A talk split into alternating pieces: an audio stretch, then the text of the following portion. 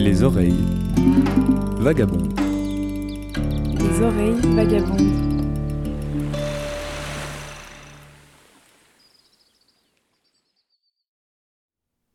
Loin du vacarme des villes et des hommes, nous sommes dans la forêt amazonienne.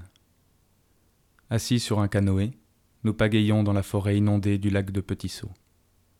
Nous progressons silencieusement vers une berge où des oiseaux chantent par cette fin d'après-midi ensoleillée.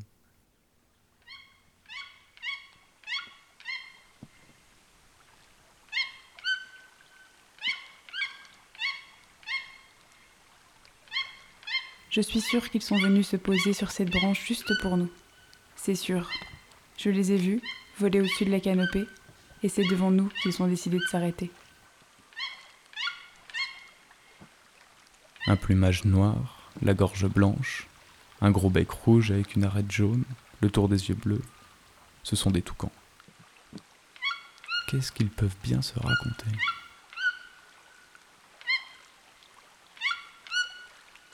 Retour aux sources, seul, au milieu de la nature, depuis le temps que j'en rêve. Je vais essayer d'approcher encore un peu, tout doucement, sans faire de vagues.